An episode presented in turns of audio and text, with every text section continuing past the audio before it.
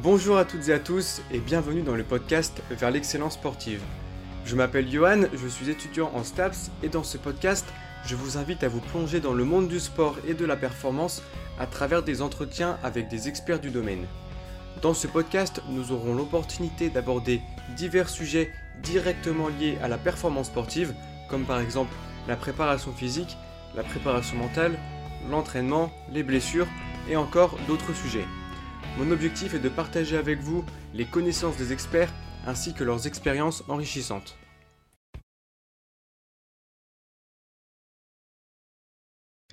Eh bien, bonjour à toutes et à tous et bienvenue dans ce nouvel épisode euh, du podcast. Aujourd'hui, euh, j'ai le plaisir d'accueillir euh, Alexis Gabory. Salut Alexis. Salut Johan, merci beaucoup pour l'invitation. Bah, écoute, avec plaisir. Bah, écoute, je vais laisser te, te, présenter pour euh, commencer l'épisode pour euh, ceux qui ne te connaissent pas. Ouais, pas de souci. Eh bien, moi, du coup, c'est Alexis Gabory, comme euh, tu l'as dit. Je suis coach diplômé depuis quelques années maintenant. Je pense que j'ai passé mon diplôme en 2018 ou 2019, je ne sais plus exactement la date, à Bordeaux. donc, j'ai fait un, un BPGEPS sur, sur une année et je suis originaire de Vendée donc euh, les Sables d'Olonne pour ceux qui connaissent un petit peu euh, sur, sur la côte. Euh, donc à l'ouest. et du coup, j'ai démarré ma, carrière de coach. J'ai commencé tout de suite, même avant, avant ma carrière de coach, j'ai commencé à faire des vidéos sur, sur YouTube. bon, je te passe les, les détails parce qu'à l'époque, c'était. Enfin, maintenant, je les regarde et je ris beaucoup. Mais, mais voilà, j'ai commencé comme ça. Donc, d'abord, j'étais un peu plus orienté développement personnel, musculation. Et puis après, euh, j'ai orienté mon contenu vers euh, la calisthénie, euh, l'entraînement au poids de corps principalement, et puis maintenant un peu plus le street lifting aussi. voilà, donc pas mal de vidéos. Maintenant, je suis sur, je suis sur Instagram aussi, essentiellement. Et j'ai créé une plateforme en collaboration avec un ami québécois qui lui aussi faisait à l'époque des vidéos sur YouTube qui s'appelle Simon Ampto. Euh, qui habite près de, près de Montréal. Et on a tous les deux fondé du coup Stenios, une plateforme de calisthénie en ligne où les gens peuvent s'entraîner. Et on essaie d'intégrer pas mal de flexibilité euh, dans la planification d'entraînement en fonction des objectifs de chacun, des disponibilités, des préférences en termes d'exercice, etc. Euh, on essaie aussi de bâtir une communauté pour faire en sorte que les gens ne se sentent pas forcément tout seuls parce que c'était l'un des gros challenges quand moi j'ai commencé et Simon aussi. Euh, finalement, on était un petit peu tout seul dans notre coin à pratiquer euh, la calisthénie, euh, dans nos home gyms respectifs. Et du coup, on voulait ben, créer cette plateforme pour déjà pouvoir parler à un plus grand nombre de personnes que simplement faire du coaching en individuel, ce qui est pas mal pratique. Et puis aussi pour créer vraiment une, petite tribu de personnes qui sont passionnées par la même chose. Donc voilà, qu'est-ce que je peux te dire de plus? Aujourd'hui, le gros de notre travail, il est focalisé là-dessus, sur le développement de Stenios, que ce soit sur le contenu euh, gratuit sur Instagram et YouTube, via les podcasts aussi, et euh, aussi sur le développement de la plateforme. Donc on essaie d'ajouter des cours régulièrement. là, dernièrement, on a sorti le cours du drapeau. Il y a déjà un cours sur le front lever, la planche, les pompes en équilibre, la traction à un bras, les muscle-up à la barre et aux anneaux. Bref, il y a déjà pas mal de choses. et, ouais, c'est notre petit bébé, donc on essaie d'en prendre soin autant que possible et on l'améliore continuellement. Ok, d'accord. Et du coup, les, gens que vous coachez, euh, ils sont forcément sur euh, cette plateforme? Alors, moi, pour le moment, je coach encore en, individuel. J'ai encore quelques clients en individuel. Euh, bah aussi, notamment parce que je me suis lancé il y a, en novembre dernier dans le street lifting. Donc, avant, j'ai fait beaucoup de, de calisthénie pendant 5-6 ans. et en fin d'année dernière, j'ai décidé de me lancer dans, dans le street lifting, discipline qui émerge pas mal et qui me plaisait et que je pratiquais un petit peu indirectement euh, sur mes mouvements d'assistance. Euh, du coup, je me suis lancé, euh, lancé là-dessus et du coup, je coach aussi pas mal en, individuel. mais l'idée à terme, c'est de délaisser un petit peu le coaching individuel pour pouvoir se, consacrer entièrement à, à Stenios. Ok, d'accord. Et tu parlais de, du coup du BPG parce que tu as fait.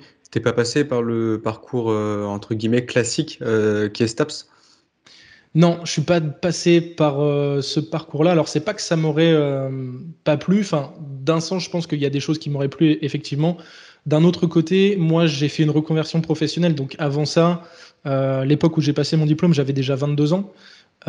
et je, je, avant ça, je travaillais, je travaillais dans les bars à cocktails à Londres. J'ai travaillé aussi en Australie un petit peu. Et en fait, j'avais pas envie de perdre de temps, si tu veux, avec les études. Je voulais vraiment juste avoir mon diplôme pour être légitime aux, yeux, des, gens. Et, euh, et je suis pas du tout un, quelqu'un de scolaire. J'ai beaucoup de mal à écouter quelqu'un qui me raconte un truc que j'ai pas forcément envie d'apprendre. Euh, et je sais que parfois les, euh, comment dire, les choses qu'on apprend en cours de manière générale, mais en STAPS aussi, euh, c'est pas forcément des trucs vers lesquels j'aurais eu tendance à aller naturellement. Donc je préfère avoir une, euh, je préfère apprendre tout seul parce que euh, quand tu t'intéresses réellement à un sujet, tu vas apprendre beaucoup plus efficacement que si on t'impose d'apprendre un truc, d'autant plus qu'il y a des choses qui vont pas nécessairement te servir. Euh, moi, dans mon domaine qui est la calisthénie et le streetlifting, il y a plein de trucs en STAPS qui m'auraient été utiles, ça c'est sûr et certain. Mais il y a plein d'autres trucs aussi qui, je pense, m'auraient jamais servi. donc je suis passé par un BPGEPS. Alors je le recommande pas forcément. en tout cas, c'est ce que je dis souvent. Moi, je suis tombé euh, dans la mauvaise formation et les formateurs étaient euh, vraiment pas, vraiment pas ouf. Donc, euh, c'est pas un truc que je recommanderais particulièrement, à moins d'être certain d'avoir des très bons formateurs, passionnés et, voilà, un truc carré. Mais malheureusement, dans les formations privées en BPGEPS, souvent, en tout cas, des retours que j'ai eu aussi, les gens sont là pour, les formateurs sont là pour prendre l'argent. Donc, derrière, le, programme est pas forcément ultra quali. D'où l'importance de se former continuellement et de pas attendre simplement d'une formation pour, euh, pour euh, valider ses acquis et après se reposer entre guillemets sur ses lauriers. Quoi. ouais. c'est dommage que tu es tombé sur des formateurs qui n'étaient pas, pas forcément passionnés, parce que des, des profs passionnés, moi j'ai eu des profs qui étaient vraiment passionnés euh, en STAPS justement, et c'est vrai que les cours, les interactions, tout ça, c'est largement mieux et tu le sens qu'ils ont envie de transmettre leurs connaissances, tu vois, il n'y a pas forcément une question d'argent derrière, donc euh, ouais, c'est vrai que c'est dommage. Et du coup, euh, donc tu dis que tu aimes bien te former par toi-même, ça je suis, je suis d'accord avec toi, je pense que c'est important de, de, le faire, comme ça tu orientes directement tes, euh, tes, recherches et tes connaissances sur ce que tu as besoin. Mhm. comment tu t'y prends? Tu as des livres, des vidéos, des formations? Il y a pas Ouais, il y a plein d'outils. En vérité, je tends à aller vers ce que je préfère. Alors, ce que je préfère personnellement, c'est de faire un mix, c'est-à-dire de pas simplement consommer des vidéos ou des podcasts ou de la lecture. Mais en fait, j'aime bien les trois, principalement les trois. Après, il y a des formations aussi. Euh, donc, je pioche un petit peu partout. En fait, globalement, l'approche très classique, hein, c'est de suivre quelqu'un qui m'intéresse, euh, avec qui euh, son approche résonne et euh, je consomme son contenu. Et après, si je veux aller plus loin, eh ben, je paye pour avoir davantage de contenu. Mais ouais, principalement beaucoup de lectures, pas mal de podcasts, de moins en moins de vidéos sur YouTube. Je vais pas te mentir, au début, enfin initialement, j'étais un gros consommateur de vidéos YouTube. Et puis plus le temps passe, plus, plus je préfère les contenus longs en fait, style, style livre ou, ou podcast. Euh, contenu Instagram aussi, mais bon, ça c'est tout de suite un peu plus, euh, comment dire, du contenu jetable, on va dire, dans le sens où euh, sur des réels de 1 minute 30, t'as pas forcément le temps de développer et tu peux pas réellement aller en profondeur dans, dans un sujet. Donc ouais, j'aurais tendance à dire plus lecture et, podcast. Ok. Tu as des personnes à, à recommander ou, les personnes, ou des personnes qui t'inspirent, toi Dans les livres que j'ai lus ou les podcasts? Ouais, les deux même. Mmh, ouais. Euh, alors, c'est vraiment par période. Hein. Euh, généralement, en fait, euh, j'ai tendance à me plonger à fond dans un domaine pendant, pendant plusieurs semaines, plusieurs mois, et après je switch et je, je, je passe à un autre truc, on va dire. donc, pour te citer les personnes qui m'ont beaucoup appris, déjà pour commencer avec les livres, j'ai commencé par bah, Frédéric Delavier en français, qui sont des ouvrages assez généralistes et euh, qui parle bien de musculation, qui explique bien l'anatomie, etc., le, la biomécanique, qui permettent d'avoir des bonnes bases euh, vis-à-vis de ça. Euh, ensuite, quand j'étais un peu plus, un peu plus, comment dire, que j'avais un, peu développé mes, mes connaissances déjà, j'ai beaucoup aimé le livre de Eric Helms qui s'appelle les pyramides, la pyramide de la force, un truc comme ça. j'ai plus le nom exact en tête, mais en gros, c'est un préparateur physique américain euh, qui a fait un, livre par rapport aux, sept principes, euh, aux, sept, aux sept fondamentaux. Non, c'est pas. Non, je confonds avec euh, le livre d'après. Bref, il a fait un, livre sur les points vraiment importants à prendre en considération pour pour le développement de la masse musculaire et de la force. Donc celui-ci, j'ai beaucoup aimé, d'autant plus qu'il est énormément sourcé et très euh, digeste, on va dire, très accessible. Euh, il essaie de simplifier pas mal les propos euh, et il donne des points vraiment précis à appliquer dans ses programmations, dans sa structure d'entraînement. Donc ça, j'ai beaucoup, beaucoup apprécié. Après, en, allant un petit peu plus loin, j'ai lu aussi les, les ouvrages de Mike Israel et de Chad Wesley Smith, qui sont des, des powerlifters et bodybuilders américains. Donc plus ici dans les stratégies de, force, de, euh, d'hypertrophie aussi. Mais, euh, mais ouais, donc les, les sept principes de l'entraînement de force. Euh, Renaissance Diet 2.0 que j'ai juste en face de moi d'ailleurs sur, sur, mon, sur, sur mon bureau, qui parle du coup de, du côté nutrition. Qu'est-ce que je pourrais te mentionner d'autre? Donc ça c'est pour les livres principalement. Après, en podcast, euh, en podcast dernièrement, j'écoutais beaucoup de, podcasts sur le street lifting. Donc, il y en a deux particulièrement que j'écoute euh, aujourd'hui. C'est euh, les gars de Lift Trainer, donc Marco et Victor Scarlatti, qui sont des coachs spécialisés dans le street lifting. Donc, vraiment, ils vont en détail dans la programmation. ils parlent de beaucoup de choses très pertinentes et très spécifiques à l'entraînement. Donc, ça, c'est pour les personnes qui sont déjà passionnées de street lifting et qui veulent aller un peu plus loin et comprendre les rouages un petit peu et les gars de euh, Strength Strategy, qui sont euh, trois Français aussi, qui sont basés entre Nantes, Lyon et la Belgique. Euh, Romain, Roman et Soulet, qui font aussi un super boulot. Eux qui sont plus axés sur le powerlifting, un petit, un petit peu aussi sur le streetlifting, mais de toute manière, les, les grands principes de l'entraînement se rejoignent. Et finalement, ce qui est applicable en powerlifting est aussi applicable en streetlifting, puisque c'est sensiblement la même chose même s'il y a des spécificités en termes de mouvement, puisque ce ne sont pas les mêmes mouvements de compétition, mais globalement, on s'y retrouve un peu. quoi. Donc ouais, je pense que ça fait pas mal le tour. Euh, et puis après, ça c'est juste pour te parler des podcasts de l'entraînement, mais euh, ou des livres d'entraînement, mais aussi euh, j'essaie de me former sur différentes sphères. business pour développer, développer mon activité, développement personnel aussi par lequel je suis beaucoup passé plutôt dans mes années où, je débutais, on va dire. Et, voilà, un petit peu. Ok, ça marche. Bah écoute, il y, en a certains que je connaissais pas, j'irai acheter un coup d'œil. Mmh et euh, c'est vrai que les, tout ce qui est euh, podcast et livres, euh, je trouve les, vidéos YouTube à la limite, on, y a, enfin pas accès plus facilement, mais il y a plus de monde, je trouve, qui en regarde. Et podcast et livres un peu moins, alors qu'en fait, il y a du contenu vachement intéressant.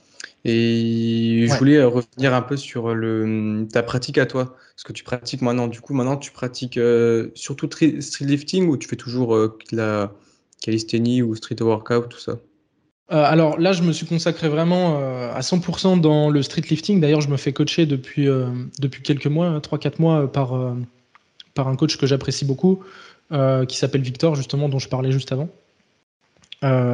Et, ouais, pour le moment, ma, pratique, elle est 100% focus sur le street lifting. J'ai commencé un petit peu les compétitions cette année et j'ai pour ambition de participer au championnat de France de street lifting en décembre, si je suis sélectionné, parce que ça dépend du total et des participants. Euh, il y a seulement les 8 ou 9 euh, participants les plus forts de chaque catégorie qui, sont, euh, qui, peuvent participer. Donc, donc ça va dépendre. Mais ouais, c'est l'objectif initial de, de, du fait que je me sois lancé dans cette pratique, c'était de participer au championnat de France, expérimenter aussi. expérimenter la, compétition, chose que j'avais pas du tout expérimenté jusqu'à présent. Je me considérais pas vraiment comme étant quelqu'un de compétitif ou compétiteur, je veux dire plutôt.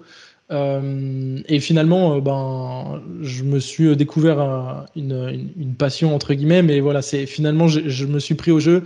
J'ai beaucoup, beaucoup, apprécié les sensations de mes premières compétitions, et, euh, et, du coup, on a envie de plus, forcément, on a envie de plus. Et, et, et voilà, mais après, ça ne veut pas dire que je vais complètement délaisser la calisthénie, loin de là, parce que j'ai vraiment hâte déjà de reprendre ma pratique de la calisthénie, plus m'orienter sur les mouvements que j'avais l'habitude de travailler avant, c'est-à-dire les tractions à bras les pompes en équilibre, front lever, tout ça. Donc euh, je pense que 2024, je vais refaire le switch pour, euh, pour m'entraîner euh, de manière un peu plus minimaliste aussi, moins de matériel, être moins dépendant de la salle de sport, plus m'entraîner au poids du corps et, et me rapprocher des, des mouvements ou améliorer du moins les mouvements avancés de calisthénie. Ouais. J'aime beaucoup les deux, donc difficile de faire un choix. Hmm. Tu, tu, continuais pas à intégrer des mouvements de calisthénie pendant tes, pendant euh, tes entraînements de street, enfin pas pendant les entraînements street lifting, mais des séances en plus dans la semaine. Peut-être pas du coup si tu te fais coacher qu'il y a des compètes, euh, Ouais, c'est ça.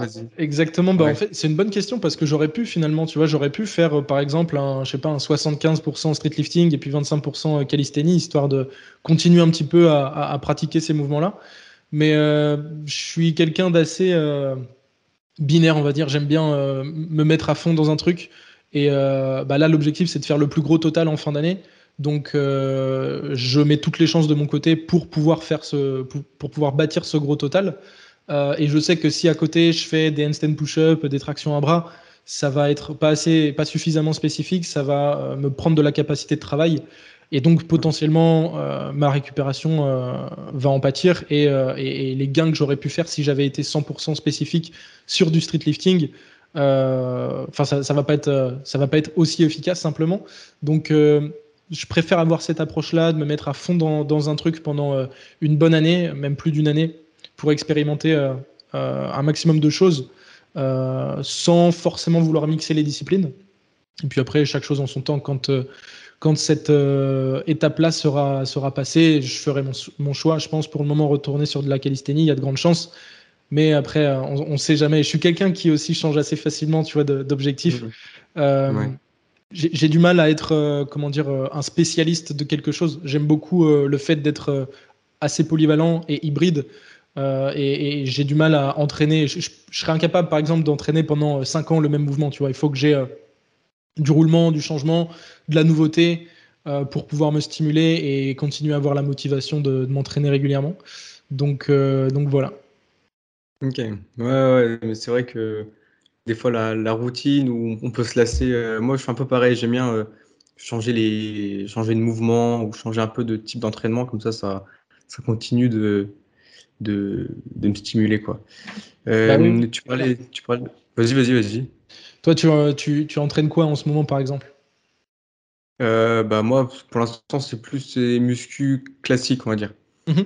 classique. Euh, pareil, dans ton programme, tu fais pas euh, pendant un an les mêmes exercices, quoi. J'imagine que tu, tu, tu, changes un peu. Euh. Ouais, voilà. Des mhm. fois, je suis un peu plus sur des machines, des fois un peu plus poids libre. je sais que dernièrement, j'avais, parce que je fais du tennis en plus, j'étais axé sur les compètes de tennis. Du coup, je faisais plus tennis, un peu de prépa physique, du coup, et muscu un peu moins. là, j'ai rebasculé, j'ai fini mes compètes, du coup, c'est un peu plus muscu, tu vois. Donc ça, mhm. ça dépend. Ouais, ça dépend des gens. Il y a des personnes qui sont capables de, de, de, coller vraiment sur un mouvement pendant des années, des années, sans, sans dévier du plan initial. Et puis il y en a d'autres qui ont besoin d'un peu plus de flexibilité, un peu plus d'expérimenter à droite à gauche des choses. Donc, euh, donc ouais, ça dépend de ton tempérament et de ce que tu ce, ce que as envie finalement. Ouais, c'est ça. Mais même, euh, ça me fait penser, par exemple, ceux qui font, euh, qui sont spécialistes en, bah, par exemple, powerlifting ou des choses comme ça, ils mhm. vont être à fond sur trois mouvements pendant plusieurs années pour les, pour les plus expérimentés, quoi. Enfin, les champions qui ont des grosses, des grosses perfs, quoi. Ouais, ouais, c'est clair. De toute manière, si tu veux être euh, excellent, euh, voire l'un des meilleurs dans un domaine, t'as pas le choix que de te spécialiser. Mais le problème de ça, c'est que ça mm. demande beaucoup, beaucoup de sacrifices. Et personnellement, je pense pas être prêt à faire ces sacrifices. Je préfère être euh, bon dans plusieurs domaines sans jamais forcément être le meilleur ou jamais être excellent, plutôt que plutôt que le meilleur dans un truc mais en, devant faire beaucoup de sacrifices. Quoi. Ouais, il faut polyvalent. comme on dit. Ouais, c'est ça. Hmm. Euh, tu parlais de, de tes objectifs euh, tout à l'heure en street lifting. Tu pourrais nous, nous, dire un peu tes objectifs sur euh, les différents mouvements en termes de perf? Ouais, euh, carrément. Écoute, là, euh, j'ai fait une compétition en mai, donc là, en mai, pardon, la FNSL Grand Ouest, donc c'est la Fédération nationale de street lifting qui a organisé une compétition euh, interrégionale dans le Grand Ouest, donc de là, là où je viens, à Nantes d'ailleurs. et donc, pour ceux qui connaissent pas le street lifting, c'est quatre mouvements c'est le squat, le muscle up lesté, la traction lestée et le dips lesté. et ce jour-là, j'avais fait un total à 415 j'avais fait 83,25 euh, en traction lestée, 20 kg en muscle up, 116,25 euh, en dips et 195,5 euh, au, au, squat. et là, mes objectifs, bah écoute, j'aimerais beaucoup faire. je me suis fixé l'objectif de faire entre 440 et 450 pardon, de total. Donc, je ne sais pas exactement la répartition exacte, mais globalement, j'aimerais bien faire un muscle up à 25, une traction à 90, un dips à 125 et un squat à genre 210 ou 215, peut-être, j'en sais rien. donc voilà, il me reste encore 4 mois là avant le, avant, bah, déjà, avant de faire la compétition, il faut être sélectionné donc, euh, euh, pour, pour les, sélections. Mais ouais, c'est à peu près le, total que je vise. Quoi. Ok. Ouais, ça fait, ça fait des belles perfs. Hein. Il y a, hum, comment il s'appelle Baki aussi, je pense que tu connais, qui, que je mhm. connais aussi, qui, fait, qui a des grosses perfs. il doit faire les compétitions aussi, lui. Ouais, alors euh, cette année, euh, je ne sais pas s'il va participer, mais en plus je suis dans la même catégorie que lui, logiquement au moins de 94. Euh, mm. Je ne sais pas s'il va participer parce que là, il a les championnats du monde qui se déroulent à Cologne en Allemagne d'ici d'ici quelques semaines, fin septembre. Et je crois qu'il a dit que si il décrochait son troisième titre mondial, il arrêtait le streetlifting. Donc je ne sais pas s'il va participer au championnat de France cette année. Mais, mais ouais, ouais, clairement, lui, il a des, des performances surhumaines. C'est un truc, c'est un truc de fou. Ouais, j'ai vu. Je les ai plus en tête les perfs, mais c'est impressionnant. Euh, je crois qu'il a 250 au squat, il a 40 ou 45 en muscle up, 105 en traction. Et en dips, il a, là dernièrement, il a fait 3 fois 160, donc il a au moins, je pense, 170. Ça, c'est un truc de fou. Hein. Ouais, ouais, ouais. Mais c'est bien, il faut des personnes comme ça qui, qui nous tirent vers l'eau et qui nous, qui nous motivent, qui nous inspirent. Après, bon, il n'y a pas de secret. Hein. Il s'entraîne depuis des années et il est assidu, discipliné. Et, voilà. Et puis, il a aussi la génétique qui va avec, forcément, parce que, euh, bon, t'as beau avoir euh, euh, toute la, la, bonne intention du monde, si t'as pas le, le la, la, génétique et les, les, prédispositions pour devenir un champion, tu deviens jamais un champion. Donc, il y a aussi ça, quoi. Ouais, ouais c'est multifactoriel, comme on dit. Ouais, exactement. Mhm. Euh, j'aimerais parler un peu de calisthénie, axer un peu sur la calisthénie que, que tu connais bien. Euh, est-ce que déjà tu pourrais un peu expliquer la, la enfin, définir la calisthénie, expliquer la différence entre euh, la calisthénie, le street lifting, le street workout, un peu tous les entraînements physiques mhm. qu'on retrouve. ouais, la calisthénie, du coup, bah, de base, ça vient de l'ancien grec kalosténos, qui veut dire force et beauté. Euh, d'où le nom de notre, euh, de notre plateforme en ligne, Stenios. Euh, et, en gros, en gros, il y a quatre, il y a quatre branches principales dans la calisthénie ou le street workout, tu appelles ça comme, comme tu veux. Il y a donc le street lifting qui est une branche, qui est la branche force de, de du street workout. Donc où là, l'objectif, c'est de porter les charges les plus lourdes sur des formats de répétition courts, donc une rep. Ensuite, il y a le set and rep. Donc là, l'objectif, c'est l'inverse. C'est pas de la force, mais c'est de l'endurance de force. Et l'objectif, c'est de faire beaucoup, beaucoup de, répétitions euh, sur les différents mouvements qui sont euh, traction, dips, pompe, muscle up et squat aussi. Euh, comme a fait Flo Marek, le, dernier, comme, comme il fait lui, je veux dire, c'est sa pratique de, prédilection. le dernier intervenant que tu as eu sur le podcast. Euh, donc voilà, tu as, déjà ces deux branches-là, et ensuite tu as le côté un peu plus figure, où tu as les figures statiques, donc où là l'objectif ça va être de réussir des mouvements issus de la gymnastique principalement, comme le back lever, le front lever, la planche, euh, le, euh, bah, le muscle up aussi on fait partie, tous les mouvements un petit peu avancés et, et, et issus de la gymnastique qu'on peut, peut retrouver, le handstand, le drapeau, tout ça. Et il y a le côté aussi euh, freestyle, où là, du coup, l'objectif, c'est de euh, principalement bah, de faire du statique aussi, mais aussi de faire des figures, euh, des, des, mm, des, acrobaties un petit peu à la barre, des 360, des backflips, etc. Donc, donc voilà un petit peu les quatre branches. Moi, personnellement, je n'ai jamais fait de freestyle. ça m'intéresse pas particulièrement. J'ai très peu fait de set and rep plutôt sur mes premières années quand je débutais et je me suis assez rapidement orienté vers les figures statiques finalement, réussir euh, différemment à avancer.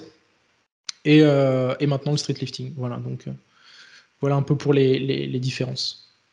Ok. Et concernant un peu ta pratique, alors du coup, ça fait combien de temps que tu fais du street lifting là? Street lifting officiellement à 100%, on va dire, depuis novembre dernier. Donc, ouais, ça, fait, ça fait 10 mois quoi. Ouais, 10 mois. Ok, bah, du coup, je sais pas sur le, si t'es plus sur en, termes de méthode d'entraînement, si tu es un peu plus euh, familiarisé avec le street lifting ou, ou ton ancienne pratique, mais euh, euh, si on prend le street lifting, comment toi tu, tu répartis un peu tes, tes, charges d'entraînement et tes entraînements avec les différents mouvements Comment tu arrives à, gérer un peu tout ça? Bah ça c'est très ça, dépend des mouvements déjà. Tu parles en termes de en termes de fréquence, de répartition de, de, ma semaine d'entraînement? Ouais, de manière générale parce que qu'avec les différents mouvements Ouais, ça, de manière générale, sur une semaine, avec les différents mouvements, quoi, là, en, termes de planif, quoi. Ou de euh, cycle, ça dépend comment tu fonctionnes, en fait. Ouais, bah en fait, ça, dépend des périodes. Euh, il y a des périodes, on va plus. Euh, surtout que là, maintenant, je me fais coacher. Donc, par le passé, je faisais, je faisais mes propres programmations. pour te donner un petit peu la, la structure que j'utilise aussi avec mes clients, finalement, là, c'est ce que je fais avec mon coach parce qu'il a un peu la même approche que moi. mais c'est aussi quelque chose que je fais personnellement. En fait, ça dépend vraiment de tes points forts, de tes points faibles, de tes facteurs limitants, euh, du mouvement aussi. Euh, par exemple, un muscle-up, notamment quand on se rapproche des catégories euh, lourdes, on va pouvoir l'entraîner souvent moins souvent que qu'un squat ou une traction parce que parce que c'est plus traumatisant tout simplement. Donc on a tendance à, faire en sorte que le muscle up soit un peu moins il y a un peu moins de fréquence sur le muscle up donc plutôt que de l'entraîner. Globalement, on va dire qu'on va partir sur deux fois par semaine pour tous les mouvements. Après, c'est encore une fois à individualiser. Tu vois, si jamais je commence à, avoir des petites douleurs au niveau du coude, au niveau de l'épaule, eh ben, je vais jouer sur euh, ma fréquence d'entraînement, mon volume d'entraînement sur euh, le mouvement qui me fait mal. Je vais peut-être le mettre en arrière-plan pendant un, moment pour mettre euh, plus d'attention sur un autre, un autre mouvement. Donc, je te dirais franchement, il n'y a, pas de, a pas de truc euh, figé dans le marbre et c'est vraiment en constante évolution en fonction de mes besoins, en fonction de euh, mes problématiques. Et, euh, voilà un petit peu comment ça, ça s'organise. Mais là, pour te donner le, plan, la feuille d'action en ce moment même, c'est très simple. Je fais deux fois chaque mouvement par semaine. Je m'entraîne en haut du corps, bas du corps. Donc, haut du corps, je vais entraîner muscle up traction dips et euh, bas du corps je vais faire euh, squat et en mouvement d'assistance euh, du soulevé de terre. Et voilà tout simplement. Il n'y a pas de pas de truc très compliqué quoi en termes de en, termes de planification. Ok ouais c'est en fait c'est comme tout en fait faut vachement individualiser en fonction de, la personne ses problématiques ses éventuelles douleurs Mhm. Euh, qu'est-ce que je voulais dire? Ouais, et hum, après, tu fonctionnes un peu comme les, euh, comme les powerlifters en termes de, de nombre de reps, de RPE peut-être aussi, je sais pas. Ouais, exactement. Bah, en fait, euh, le streetlifting, étant donné que c'est une discipline qui est naissante, c'est pas encore très connu et c'est en plein essor ces derniers mois.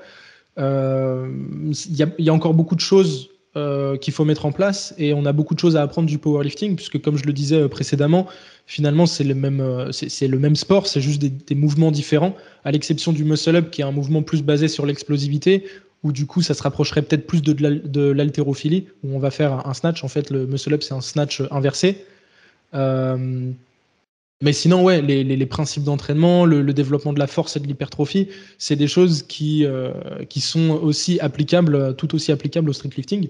Donc effectivement, on reprend énormément des principes de base, les différents formats de répétition euh, sur des répétitions courtes, euh, les différents blocs d'entraînement pour ce qui est de la périodisation, faire des blocs de volume, des blocs d'intensité, des blocs de picking. Euh, les RPE aussi pour euh, pouvoir gérer son intensité euh, au niveau de l'effort, donc savoir à quelle proximité de l'échec est-ce qu'on se trouve réellement. Franchement, c'est vraiment deux, deux pratiques qui sont très similaires et c'est aussi pour ça qu'il y a beaucoup de powerlifters, enfin beaucoup de powerlifters, que certains powerlifters coachent en streetlifting et vice-versa, que certains streetlifters coachent en powerlifting parce que finalement, c'est jumelé. Il y en a même beaucoup qui font les deux programmations finalement, c'est-à-dire qui s'entraînent en powerlifting, mais aussi euh, en streetlifting, soit en simultané, soit en faisant euh, un bloc sur deux, enfin voilà, en, arrangeant leur, année d'entraînement de, diverses euh, manières pour pouvoir entraîner finalement, donc non pas les quatre mouvements du streetlifting, mais les sept mouvements du streetlifting et du powerlifting qui rajoutent du coup ben, le développé couché et, le, et le soulevé terre, les six mouvements, pardon, du coup, pas sept. Hmm. Ah ouais, dans ce cas-là, ça fait une grosse charge d'entraînement, quoi. Bah, il faut savoir jongler, ouais. Il faut savoir jongler. Souvent, ce que tu vas faire, c'est que tu priorises, par exemple, soit ton dip, soit ton développé couché, euh, soit, soit ton euh, soulevé de terre, soit euh, ton squat.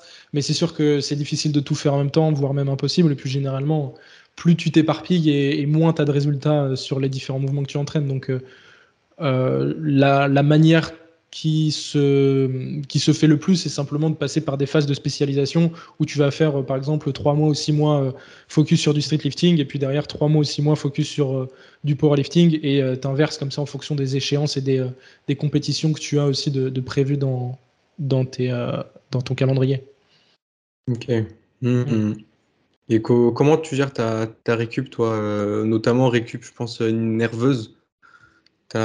Tu fais des deloads par exemple ou tu utilises euh, des compléments alimentaires, je sais pas, des techniques de récup? Euh, Ma meilleure technique de récup, c'est de dormir bien. Ouais. oui, oui, je, suis d'accord. C'est tout bête, mais il n'y a pas de, y a pas de, y a pas de, de, de, truc magique, quoi, on va dire. Euh, j'optimise ma récupération, j'essaie d'adapter mon mode de vie pour faire en sorte qu'il soit le plus sain possible et le plus optimisé pour pouvoir encaisser un maximum de volume sur mes, sur mes entraînements. Après, je te mentirais si je disais que je faisais des trucs euh, spécifiques, euh, des massages ou des, des, trucs euh, particuliers. Non, je, je vais à la salle, je fais mon échauffement, ma montée en gamme et je m'entraîne comme tout le monde. Et après, quand je rentre chez moi, bah, je mange bien, je dors bien. je prends des compléments alimentaires de temps en temps et encore pas, pas, pas tout le temps et ça dépend quoi, mais pas beaucoup. Et puis voilà, je fais attention à mon apport en protéines, je fais attention à, à être en léger surplus calorique la majorité de l'année. Euh, pour pouvoir prendre du muscle. Euh, et puis après, euh, je fais attention à éviter aussi d'avoir trop de stress dans mon environnement, dans mon travail, dans mes relations sociales, etc., pour faire en sorte de, récupérer le plus efficacement possible. Et puis après, je fais avec, je jongle avec ça. pour ce qui est de mon volume, ma fréquence et, mon intensité dans mes entraînements. Si je vois que je peux en faire plus, ben, je pousse un peu la machine. Si, si je vois que j'en fais trop et que je récupère pas assez, que je commence à déclarer des petits inconforts, des petites douleurs, et ben là, je, fais l'inverse, c'est-à-dire que j'adapte, j'adapte euh, ces trois variables de l'entraînement pour faire en sorte que ça corresponde à ma capacité de récupération actuelle. Mais ouais, mm. pas de pas de truc magique. De toute façon, le sommeil, euh, c'est, le truc le plus important, quoi. Non, mais on en revient toujours à la même chose. Euh, les bases, quoi, s'entraîner, bien dormir, bien manger, en général. si ça, déjà, si on respecte bien ça, déjà, je pense qu'on progresse bien. Et après, c'est vraiment des de la micro-optimisation, j'ai envie de dire, euh, ce qui va mhm. être euh, massage, douche froide, tout ça. Euh, encore douche froide, c'est un peu controversé, mais ouais. c'est un, autre sujet. Toi, t'en penses quoi de la douche froide ou des bains froids J'ai pas vraiment d'avis, je t'avoue, et je me suis pas ultra renseigné sur le sujet. Je sais que ça a eu un petit peu le vent en poupe ces derniers mois. Et puis, il y a pas mal d'études scientifiques qui ont révélé que finalement, pour l'hypertrophie, c'était pas forcément euh, l'idéal euh, parce que, alors je ne saurais pas te dire la raison pour pourquoi exactement, donc je vais pas m'avancer sur ce sujet que je ne maîtrise absolument pas. Mais, euh, mais ouais, il y a des études assez controversées et finalement peut-être que c'est pas si efficace que, enfin même très certainement c'est pas si efficace que ce qu'on pourrait nous faire croire. Donc, donc ouais, non, moi j'utilise pas tous ces trucs là. Juste, euh, j'optimise mon sommeil, je fais en sorte de dormir 8-9 euh, heures par, euh, par jour, des siestes quand j'en ai envie, quand je ressens le besoin. Et puis, et puis voilà, quoi, être actif, c'est à peu près tout. C'est à peu près tout. Éviter les fast-foods, manger de la nourriture saine et le moins transformée possible, faire gaffe à mon apport en, protéines, avoir mon léger surplus calorique, comme je disais. Et puis c'est déjà, déjà là, tu remplis plus de 90% de, du, du, du, contrat, quoi. Ouais, c'est clair. Mais ouais, pour la douche froide, par rapport à l'hypertrophie, je crois que c'est parce que, euh, en fait, si on est dans un c'est vraiment si l'eau elle est vraiment froide, ça va bloquer un peu les les, euh, tout ce qui va être inflammation, tout ça. Alors que les inflammations et les réponses, tout ça, sont nécessaires pour, euh, pour, bah, pour entraîner justement les, les réponses après, Les adaptations. physiologiques, quoi. les adaptations, tout ça. En fait, mmh ça va bloquer un peu, il y a un podcast que, que je recommande là de Samuel Breton. C'est le Smart Training Podcast. Il a fait un podcast sur, euh, sur, les, sur le froid et c'est super intéressant. Il remet euh, un, peu en cause les, ce qui a été dit tout en évoquant quand les avantages qu'il y a et franchement, c'est super intéressant. Ouais, c'est clair, c'est clair. Ouais, mais ça me, ça me revient maintenant que tu parles d'inflammation, effectivement, et ça bloque. Euh, le, ça, ça, ça, bloque ce truc-là et du coup ça fait en sorte que derrière tu peux pas avoir d'adaptation parce que ton corps a pas eu, enfin ton cerveau a pas eu le message comme quoi il y avait de l'inflammation pardon au niveau des tissus musculaires. Ça me revient effectivement. Ouais, ouais ça, ça minimise et ouais, ça optimise pas quoi donc euh, mhm. donc voilà. Après encore une euh, fois c'est euh, une goutte d'eau dans le dans l'océan quoi. oui, c'est pas parce que c'est pas parce que vous allez faire des bains froids. Alors peut-être que je m'avance un peu, hein, mais je pense pas que ça soit parce que tu fais des bains froids que tu vas plus du tout avoir de de, de, gains en masse musculaire et de, de, réponse au niveau du, système nerveux pour pouvoir avoir ces, ces, adaptations-là. Donc, ouais, non, mais de toute façon, ça, ne peut pas bloquer à 100%. C'est une partie, je, ne sais pas mhm. combien, hein, mais c'est un peu quoi. Donc, euh, bon, voilà. Après, euh, bon, ça reste encore un petit peu. Ouais, c'est bon à savoir. Ouais. Mhm. Euh, par rapport à ta, ta récup, tu fais des. Enfin, c'est pas de la récup, mais par rapport à tes charges d'entraînement, est-ce que tu fais des, des deloads pour, pour mieux récupérer nerveusement? Oui, euh, ouais, excuse-moi, c'est une question que tu m'as posée tout à l'heure. Oui, oui, euh, bien sûr. Dans la planification, ouais, il y a des, euh, il y a des semaines, des semaines d'entraînement plus cool, des semaines de décharge musculaire régulière pour pouvoir dissiper la fatigue que tu as pu accumuler sur les dernières semaines, les semaines précédentes du bloc. donc oui, c'est très important et c'est un des principes de toute manière fondamental de l'entraînement en force et en hypertrophie de faire euh, monter euh, graduellement la fatigue, euh, la fatigue nerveuse, musculaire et tendineuse, et de la, faire, redescendre surtout de temps à autre parce que au fur et à mesure que tu appliques la surcharge progressive, eh bien, ton niveau de fatigue augmente aussi. Et au bout d'un moment, ton niveau de fatigue va masquer ta capacité à réaliser une performance. Donc euh, oui, pour reprendre sur des cycles productifs et plusieurs semaines productives, on va effectivement appliquer des semaines de décharge. Et avant une compétition, on va aussi appliquer, euh, ben, comme une semaine de décharge, on appelle ça un, taper, pour pouvoir arriver le jour J sur euh, la compétition avec un pic de performance et pouvoir exprimer un niveau de performance que finalement qui n'est pas représentatif de ton niveau à l'année. Donc c'est ça qu'on va chercher à faire, faire graduellement monter monter l'intensité et le volume pour, euh, pour pouvoir atteindre ce pic, euh, ce pic de performance. Hmm. Ce que tu appelles euh, un typer, c'est la même chose qu'une période d'affûtage ah, J'ai jamais, entendu ce, jamais entendu ce terme. Ah mais peut-être. Bah, non, parce que typer, je, je connaissais pas ce terme, affûtage. Ouais, c'est en général avant les compètes aussi, on va réduire un peu les charges, les charges d'entraînement pour bah, justement être sur un pic. Ouais, surcompenser, avoir le pic de performance euh, à, ton, moment de compétition. Quoi. Bah, très certainement, alors, mais euh, effectivement, j'utilise des termes anglais. Mais, euh, Ouais, c'est peut-être ça, je sais pas. de toute façon, ça a le même. la même. Même objectif Ouais, voilà, même objectif, ouais. Mmh. Ouais, ouais, sûrement. Mais, mais, oui, oui, très certainement que c'est la même chose. Ouais. Mais je connaissais pas, tu vois. Après, je ne suis pas beaucoup de, de préparateurs physiques français ou, ou de choses comme ça, donc peut-être que ça vient de là aussi. Ah oui, bah ouais, moi je connais ça euh, via la prépa physique. Euh. Ouais. Euh, est-ce que tu aurais des, des idées reçues à faire un peu ressortir ou des, ou des erreurs courantes qu'on entend sur, sur la calisthénie? ouais, il y en a beaucoup. Il y en a beaucoup, il y en a beaucoup. le truc, le truc qui me vient tout de suite en tête, déjà, c'est de. et le, le truc auquel je me suis identifié pas mal, c'est quand j'ai commencé la calisthénie, j'ai fait l'erreur de penser que bah, je faisais de la calisthénie, donc je m'identifiais aux personnes qui faisaient de la calisthénie, au groupe de, pratiquants. Et du coup, euh, pour ces raisons-là, je voulais pas utiliser de charge, je voulais pas utiliser de, de, ouais, de barres, de, machines, euh, parce que je me suis dit, bah, je m'entraîne au poids du corps, je vais tout faire au poids du corps. Et en fait, bah, on se rend compte que c'est dommage parce que oui, tu peux te muscler, tu peux gagner en force euh, et tu peux développer tes qualités physiques de manière générale juste avec le poids de ton corps, en utilisant différents exercices, etc. et différentes méthodologies.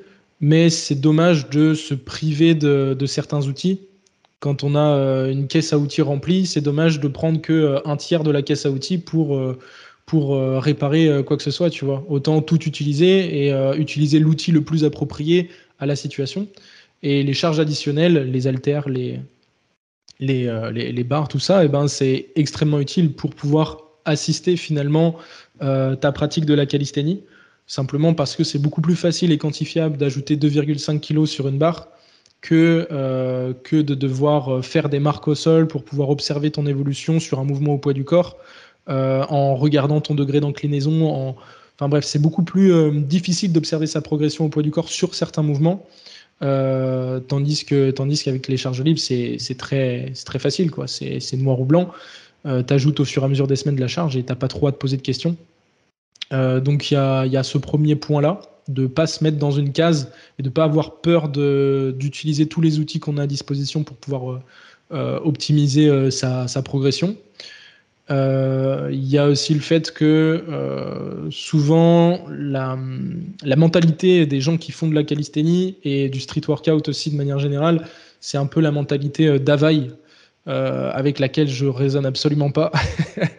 C'est-à-dire de toujours en faire plus, de toujours aller plus loin, faire, faire, faire plus, plus, plus, plus de volume, plus de séries, plus de reps, euh, plus souvent, euh, plus longtemps. Et, et ça, c'est un truc qu'on retrouve beaucoup en calisthénie, de, la mentalité un peu no pain, no gain. Mm. Moi, j'accroche pas du tout avec ça parce que finalement, tu vas être limité par ton corps. Ton, ton, corps a une capacité de récupération limitée à l'heure actuelle et tu vas pas pouvoir passer de 10 euh, séries par semaine à 50 séries par semaine. Donc tu peux le faire de manière graduelle et intelligente, évidemment, euh, en faire plus euh, et appliquer la surcharge progressive, ça reste un des principes de base de l'entraînement. Mais ne pas le faire n'importe comment et ne pas toujours aller à l'échec musculaire, pas toujours faire des séries interminables, etc. Donc il y a ce deuxième point, surtout par rapport à l'échec musculaire finalement. Ce qu'on remarque très régulièrement, c'est que les gens s'entraînent tout le temps à l'échec ou très souvent. Euh, et en fait, on n'a pas besoin de s'entraîner en étant très très proche de l'échec. Quand je dis très très proche, c'est genre euh, à une rep ou même complètement à l'échec euh, pour induire des adaptations, induire une stimulation. Donc, donc voilà, aller à l'échec musculaire, c'est taxant. Ça t'apporte plus de préjudice qu'autre chose finalement sur le court terme. même, si, même si tu peux te dire, bon, bah, c'est cool, j'ai fait, un, fait un PR, j'ai euh, j'ai fait euh, X reps, mais euh, finalement, ton niveau de fatigue va augmenter de manière drastique, ton exposition au risque de blessure va augmenter de manière drastique et exponentielle. Du coup, il vaut mieux en garder un peu plus en réserve et s'entraîner en étant, entre guillemets, loin de l'échec, mais toujours proche de l'échec, plutôt que vouloir sans arrêt avoir la mentalité no pain, no gain et se, buter et finalement déclarer un début de tendinopathie au bout de trois semaines d'entraînement. Euh, parce que tu n'as pas écouté euh, ton corps et les petits signaux qu'il lui envoyait, et puis surtout, tu en as fait beaucoup trop par rapport à ce que tu étais capable d'encaisser. Donc ça, ça serait les deux trucs principaux. Euh, je réfléchis en même temps si j'en ai pas d'autres, mais là, comme ça, des croyances, des, croyances limitantes, t'as dit Non, des, des, idées reçues Ouais, des idées reçues. Après, je, rebondis juste sur, sur l'échec. Euh, est-ce que tu, le vois pareil, la, fatigue que induit l'échec? Par exemple, quand on fait de la force, qu'on est euh, par exemple en dessous de 5 reps et qu'on est sur euh, du lourd comme du street pour du street lifting ou, ou de powerlifting, là, si on va à l'échec surtout, nerveusement, ça, tape beaucoup. Mais par exemple, si on fait des séries, j'ai une fourchette entre 10 et 15 reps, voire plus. Si on va à l'échec, ça, ça fait moins de fatigue nerveuse, peut-être une fatigue différente mais euh, il y aurait moins de fatigue nerveuse. Je sais pas ce que tu en penses. Euh, alors la fatigue nerveuse, oui, mais la fatigue musculaire et, euh, tendineuse et articulaire, non. Et encore une fois, ça dépend des mouvements. si tu fais une série de 15 au soulevé de terre où tu vas à l'échec, ça va, ça va sacrément te, comment dire, augmenter ton niveau, ton niveau de fatigue. Euh, alors que si tu fais une série de 15 à l'échec sur du biceps curl, le, rapport sera complètement différent et tu vas beaucoup plus rapidement récupérer d'une série à l'échec de biceps curl que d'une série à l'échec de soulevé de terre.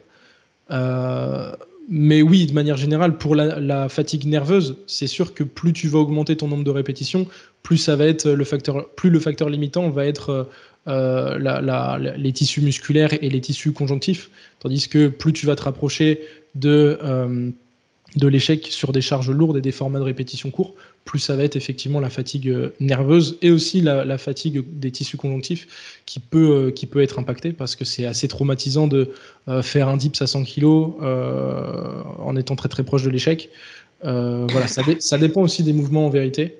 Il y a des mouvements qui sont quand tu es bien stable, que tu es sur une machine, que, comment dire, t'as pas trop de facteurs externes où tu peux pousser sans être, euh, sans avoir à te stabiliser, là, ouais, très probablement que euh, tu pourras te rapprocher beaucoup plus souvent de l'échec musculaire. Euh, que si tu dois gérer toi-même ta charge, ton corps dans l'espace et tous ces trucs-là. Quoi. Ouais. Ouais, je voulais rebondir là-dessus parce que ouais, je pense que c'est important de relativiser par rapport. parce que l'échec par rapport au type d'exercice, par rapport au, si on est plus axé sur la force, plus sur de l'hypertrophie, ça n'induit pas forcément la même fatigue. Et comme tu disais tout à l'heure, 15 reps sur un soulevé de terre, ça va être plus fatigant que 15 reps sur du biceps curl ou des extensions pour les triceps. Quoi. Mm ça de l'échec là-dessus. Hmm. Eh oui. vas-y, vas-y. Ouais, j'allais dire, c'est deux trucs radicalement différents. Il faut bien faire la distinction. Quoi. Un exercice n'est pas égal à un autre exercice. Ouais, carrément. Je sais pas si tu avais d'autres euh, d'autres idées reçues euh, en tête. Euh, Pour les idées reçues, ouais, si, il y en a peut-être une autre aussi. Il y a peut-être pas mal de personnes, notamment chez les, les personnes un peu plus âgées, qui ont peur de se mettre à la calisthénie parce qu'ils se disent bon ben pour, euh, pour faire euh, ce genre de, de, figure, ce genre de mouvement avancé, euh, il faut avoir commencé la gymnastique à 5 ans. Et lui, s'il réussit l'équilibre, c'est parce que c'est parce qu'il a, c'est parce qu'il a un passé de sportif, qu'il a fait de la gym, etc. Ou s'il réussit le grand écart, c'est parce que c'est parce qu'il a fait de la gym. Et, ouais, alors qu'en fait, ce qu'on, qu'on se rend compte, pardon, c'est que bah, tu peux développer tes qualités physiques, peu importe ton âge finalement. Et le plus tôt tu commences, le mieux c'est sûr, mais c'est jamais trop tard pour commencer. Je pense qu'il y a pas mal de personnes un peu plus âgées qui se mettent des barrières par rapport, à, par rapport à ça, parce que ça paraît impressionnant, et c'est impressionnant hein, de réussir un drapeau, de réussir un grand écart, de réussir un handstand. C'est des choses impressionnantes. Mais euh, pour te donner un exemple, tu vois, sur notre plateforme, on a des personnes de 60, 60 euh, ans et plus, et euh, qui se débrouillent super bien et qui arrivent à progresser, à gagner en souplesse, à gagner en, en flexibilité, euh, à réussir des mouvements avancés comme le handstand ou euh, le drapeau. Tu vois, donc il n'y a pas de. Il faut pas se mettre des, barrières euh, par rapport à l'âge. Et le plus tôt vous commencez, le mieux ce sera. Donc, si jamais vous êtes intéressé par ce style d'entraînement, bah, commencez, commencez dès demain, quoi. Même tout de mmh. suite. Tu aurais, des conseils à donner pour les, pour les débutants Parce qu'on ne commence pas euh, n'importe comment. Parce que bah, déjà, des détractions pour certains, c'est peut-être compliqué. Muscle up, euh, ça demande beaucoup de coordination. Tu aurais des techniques de, pour le débutant Pour ceux qui veulent commencer aujourd'hui? Ouais, bah, le, le, meilleur conseil que je puisse donner à quelqu'un qui débute, c'est même quelqu'un qui débute pas, c'est de se faire encadrer. De d'aller voir quelqu'un qui a des compétences qu'on n'a pas et qui a réussi quelque chose qu'on souhaite réussir aussi. C'est forcément un peu plus onéreux, et... mais c'est le, chemin le plus rapide. De toute manière, il n'y a, pas, a pas photo.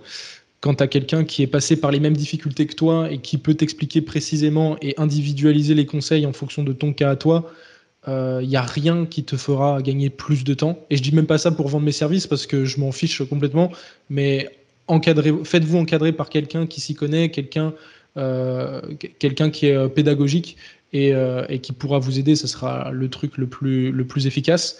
après, de manière générale, pour les débutants, des conseils, écoute, simplement ne pas vouloir en faire trop, commencer petit, toujours essayer de commencer petit et de voir comment ton corps réagit et adapter en fonction. Si tu vois qu'avec 5 séries de traction par semaine, euh, tu récupères bien, tu n'as pas forcément de douleur, tu progresses, bien reste sur 5 euh, séries de traction par semaine. Et puis le jour où tu vois que ça commence à stagner, bah, augmente ton volume euh, d'entraînement. Donc toujours y aller étape par étape, pas, commencer avec je sais pas, un format ultra spécifique ou la, routine de ton, de ton athlète préféré, parce qu'il y a quasiment 100% de chances que cette routine ne te convienne pas parce que tu n'auras pas les mêmes acquis, la même capacité de récupération, euh, que l'athlète à qui tu vas prendre la programmation. Donc euh, toujours faire en fonction de, soi et de, son profil, essayer d'individualiser au max, mais ça, ça demande des connaissances forcément. Donc je reviens, franchement, je reviens à ce que je disais initialement, c'est de se faire encadrer. Euh, après, après l'avantage de ne pas se faire encadrer tout de suite, c'est que tu vas tester beaucoup de choses. Comme moi, ça a été mon cas, j'ai mis beaucoup, beaucoup de temps avant de me faire coacher avant de, confier ma programmation à quelqu'un. L'avantage de ça, c'est que tu vas tester plein de trucs. Il y a plein de trucs qui vont pas marcher. Tu vas perdre du temps, mais tu vas savoir ce qui va pas avoir marché. Et du coup, par la suite, euh, que ce soit pour toi ou pour les autres, tu seras en mesure de dire, ok, bon bah euh, ça, ça fonctionne, ça, ça fonctionne pas, ça, ça fonctionne pas, ça, ça fonctionne. Et du coup, tu vas pouvoir euh, avoir un, œil beaucoup plus objectif et pouvoir prendre du recul pour pouvoir donner ton avis sur telle ou telle, méthodologie, tel ou tel format d'entraînement, euh, tel ou tel exercice. donc, donc voilà, il y, a du, il y a du positif et du négatif dans les deux, mais en tout cas, ce qui est sûr, c'est que si tu cherches le chemin le plus court, fais-toi encadrer par quelqu'un, ou alors renseigne-toi si tu veux pas forcément payer, renseigne-toi sur les, euh, euh, les, les, créateurs de contenu euh, les, les, plus à la page, on va dire, et, et, ceux qui te, qui te plaisent le plus sur les différents réseaux sociaux, parce que bon, il y a tellement de contenu gratuit maintenant que que, euh, que ouais, il y a largement de quoi faire juste avec le contenu gratuit. Mais le problème de ça, c'est qu'il va falloir aller chercher l'information à droite, à gauche, tandis que quand euh, tu te fais encadrer, ben, tu as tout d'un coup qui est structuré. Mm. Ok, tu fais ça, tu as le plan d'action, et, euh, et, ça, va, ça va se passer comme sur des roulettes et tu vas progresser. Quoi. Donc, ouais, ça serait mes conseils. Ouais, ouais. tu aurais un panel d'exercices de, de, base à maîtriser avant de vouloir se lancer sur des, des figures un peu plus spectaculaires? Euh, ben, Déjà, oui, effectivement, maîtriser les mouvements de base de la discipline qui sont les pompes, les dips, les tractions et le tirage euh, inversé, donc les, les tractions horizontales, euh, que ce soit aux anneaux ou à la barre, ça sera un prérequis important. Euh, après, contrairement à ce qu'on peut entendre régulièrement, vous n'aurez pas besoin d'être capable de faire 30 ou 40 reps de ces mouvements-là. Si déjà vous êtes capable de faire une dizaine de répétitions propres euh, sur ces différents mouvements, je pense notamment aux, tractions dips et même pourquoi pas euh, pike push-up, donc les, pompes avec les hanches au-dessus des épaules pour avoir une forme de poussée verticale, poussée au-dessus de la tête, comme du développé militaire mais au poids du corps. Bien déjà, rien qu'avec ces, ces 4-5 mouvements, si vous êtes capable de faire une dizaine de reps, ça veut dire que vous avez construit une bonne fondation, que vous avez suffisamment de masse musculaire et suffisamment de force pour pouvoir commencer à vous intéresser aux mouvements un peu plus, euh, un peu plus difficiles, euh, euh, peu importe ce qui, ce qui, ce qui, vous intéresse, muscle up, planche, front lever, ouais. Ok. Après, je pense, j'imagine que pour progresser après sur les mouvements de base, ça suit la même logique, c'est-à-dire augmenter le volume d'entraînement, surcharge progressive, mettre du poids en plus aussi, pourquoi pas. Et après, pour faire la transition entre les mouvements de base et les figures de street workout, tout ça, est-ce qu'il y a faut passer par des mouvements intermédiaires ou faut directement aller sur ces mouvements-là? Comment tu gères un peu cette, euh, cette transition? Pour euh, commencer, une fois que tu as déjà la fondation et que tu veux t'intéresser aux mouvements euh, avancés, tu veux dire? Ouais, c'est ça. Tu as les bases et tu as envie d'aller se lancer par exemple sur un front de lever, un muscle up, une planche, mhm. j'en sais rien. Eh ben, l'idée, c'est de décomposer. Enfin, nous, c'est comme ça qu'on fonctionne sur Stenios. C'est simplement de décomposer le, le, mouvement en plusieurs, euh, plusieurs étapes, simplement. Quand tu vas, euh, imaginons, je prends le front lever comme exemple, donc être capable de tenir à l'horizontale en planche, certains appellent ça la planche, mais c'est euh, donc le front lever bras tendu. Euh, et eh ben, si on prend cet exercice-là, tu vas pas tout de suite commencer par faire du front lever. Tu vas prendre les régressions. Donc, par exemple, tu vas tu vas rapprocher tes genoux de ton buste, tu vas te mettre en petite boule pour réduire au maximum le levier. De toute façon, la calisthénie, c'est tout par rapport au, levier. Il faut, sur la calisthénie, ce qui est important de comprendre, c'est bah, les leviers euh, euh, et, comment, comment contrôler son corps dans l'atmosphère, comment faire en sorte de trouver des, des régressions et des progressions pour chacun des mouvements.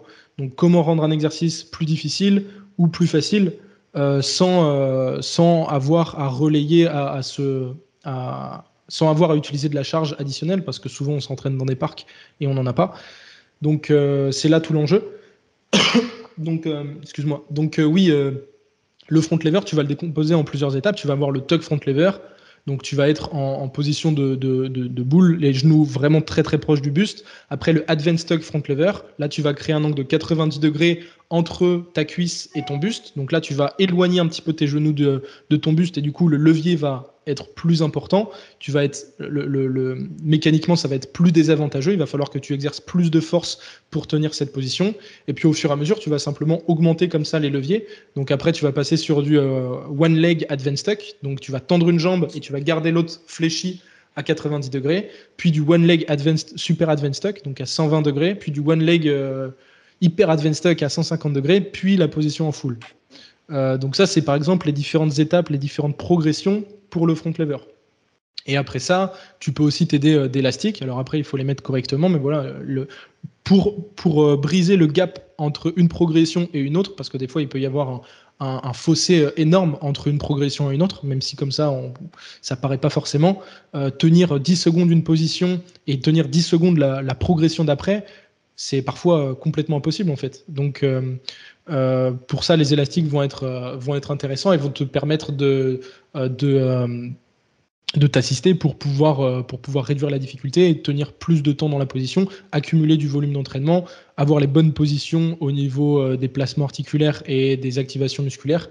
Euh, donc, donc ouais, voilà, globalement, globalement c'est comme ça qu'il faut, faut fonctionner. C'est séparer le mouvement en plusieurs étapes et puis y aller étape par étape. valider 10 secondes de tuck planche, valider tuck front lever, pardon, euh, ensuite, une fois que tu as validé 10 secondes de tuck front lever, bah, tu passes au advanced tuck front lever. Tu travailles jusqu'à réussir 10 secondes de advanced tuck front lever. Après 10 secondes ou 5 secondes de super advanced tuck front lever, etc., etc., jusqu'à te rapprocher euh, progressivement de la, variation finale. Ok, ouais, faut être hyper progressif, quoi. Euh, ouais, comme tu as dit, en fait, tu as tout dit, étape par étape. Ouais, parce que ce qu'on se rend compte, ce qu'on se rend compte souvent, c'est que les personnes essaient comme ça euh, ceux qui n'ont euh, pas beaucoup de connaissances dans la discipline, ils, juste ils vont se mettre à la barre, ils vont tester directement la position finale, ou alors ils vont s'assister énormément avec beaucoup beaucoup d'élastique. Le problème de ça, c'est que la calisthénie, c'est une discipline euh, apprentissage moteur. Il faut répéter, répéter, répéter, répéter pour que ça devienne en fait des, habitudes et que ça devienne profondément ancré dans, dans, dans, toi pour que tu puisses avoir les réflexes simplement d'avoir le bon positionnement. Parce qu'il y a beaucoup de choses qui changent entre un front lever et un beau front lever. Pour prendre encore une fois l'exemple du front lever, euh, il y a plein de trucs à prendre en considération. Il faut avoir les bras tendus, il faut avoir les omoplates dans une certaine position, il faut avoir le bassin dans une certaine position. Toutes les articulations sont importantes en fait, et du coup, euh, il faut être capable d'appliquer de la tension euh, sur l'ensemble de son corps et pas seulement sur une zone. C'est pour ça que bien souvent on voit des front levers en portefeuille, donc avec le, bassin complètement plié et, et pas, pas, un bel alignement, ou alors les épaules complètement en protraction.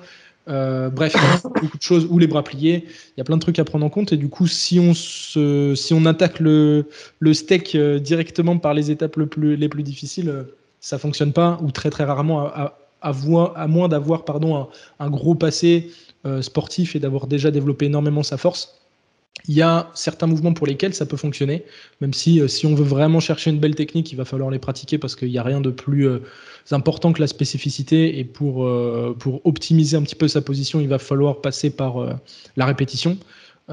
mais après, certaines personnes peuvent déjà effectivement avoir la force brute pour réaliser par exemple un drapeau, un muscle-up, même un front lever. Mais après, ouais, comme je disais, entre un front lever et un beau front lever, il y a, y a un monde. Mmh. Ouais, je suis d'accord. Mais ouais, mais c'est marrant parce que du coup, toute cette méthodologie d'entraînement, on retrouve un peu, on, retrouve pardon, les principes euh, fondamentaux en fait, euh, que ce soit en, en, calisthénie ou en, je sais pas, en préparation physique ou n'importe quoi, on retrouve ce principe de progressivité, aller étape par étape et pas vouloir euh, tout faire d'un coup. Ouais. Bah, les, mêmes, les mêmes principes s'appliquent hein. finalement. La calisthénie, mmh contrairement à ce que euh, certaines personnes peuvent dire, c'est de la force la calisthénie. Et, euh, et, du coup, les mêmes principes s'appliquent. Et c'est pour ça que la calisthénie, streetlifting, powerlifting, c'est des trucs très similaires. Euh, et, ouais. ouais. les mêmes principes s'appliquent, donc il faut suivre la même, la même logique. Ouais, c'est ça. Après, forcément adapté, adapté au sport, quoi. Bah, le truc, c'est qu'en calisthénie, ouais, il faut, en fait, il faut expérimenter pas mal. Il faut avoir connaissance des progressions et il faut être ingénieux. C'est un truc que je répète souvent, mais c'est super vrai. Il faut être ingénieux pour être capable d'observer sa progression parce que, comme je le disais tout à l'heure, en musculation, c'est très facile. En calisthénie, d'une séance à l'autre, euh, si tu n'as pas des repères, si tu n'as pas des, marquages, si tu n'as pas des, techniques pour pouvoir observer ton évolution, tu sais pas en fait. Et quand tu sais pas si tu progresses, bah, au bout d'un moment, tu abandonnes parce que ça te, ça te gonfle. Donc, euh, être capable d'accepter et de, de, voir, surtout plus que d'accepter les petites victoires, c'est super important pour une question d'adhésion sur le long terme. Tu as des techniques pour euh, voir sa progression? Je sais pas, des... Moi, je pense au carnet d'entraînement où tu notes tes temps euh, dans telle ou telle position, tout ça. Il y en a peut-être d'autres? Alors les carnets d'entraînement, effectivement, ce sera l'outil un peu indispensable. Noter ses perfs, c'est la base. Si on note pas, on ne sait pas. Euh, donc ça, c'est vraiment le truc incontournable. Après, le le premier, la première technique la plus simple à mettre en place, c'est déjà de se filmer, de voir, d'avoir un retour externe sur ce qu'on fait, parce que souvent entre ce que l'on fait, ce que l'on pense faire et ce que l'on fait, il peut y avoir un monde. Et avoir un retour externe avec une vidéo, ça te permet vraiment de savoir, euh, ah oui, ok, là j'étais comme ci, comme ça, il fallait que j'améliore tel ou tel aspect. Euh, tandis qu'encore une fois, si tu te filmes pas, tu penses être dans la bonne position et puis finalement, euh, le jour où tu te filmes, tu te fais waouh, ah oui, ok, je suis comme ça en fait, ça va pas du tout, j'ai plein de trucs à changer. Donc, avoir conscience de, des points sur lesquels tu dois travailler, déjà, c'est important. Bah, avoir la connaissance parce que on aura beau te dire euh, là, ton front lever, il est perfectible, mais si tu sais pas ce que tu dois perfectionner, si tu sais pas à quoi doit ressembler un beau front lever, euh, ça, va être difficile pour toi d'appliquer les conseils et d'avoir un focus interne lors de tes entraînements pour appliquer les, modifications à appliquer lors de tes entraînements pour faire en sorte que ton front lever soit euh, plus joli. Après, ça peut être, comme je le disais, des marques, des marques au sol. Il y a aussi des applications qui calculent l'angle qu'il peut y avoir entre entre ton numérus et ton buste, par exemple, pour, je pense notamment euh, à la planche, euh, où l'inclinaison au niveau des épaules va être importante. Donc, par exemple, tu vas commencer en, tuck planche avec une inclinaison assez faible des, mains. Tu vas avoir les mains au-dessus de ton bassin. Et puis, plus tu vas avancer dans les progressions pour pouvoir garder les mains au-dessus de ton bassin, pour pouvoir garder l'équilibre sur la planche, et plus ton degré d'inclinaison au niveau de l'épaule va augmenter. Donc euh, ça, ça peut être des trucs intéressants aussi. Je sais que ça s'utilise aussi beaucoup en, flexibilité pour observer un petit peu le, degré d'écartement au niveau de l'adduction des, hanches, euh, si tu veux réussir un grand écart facial.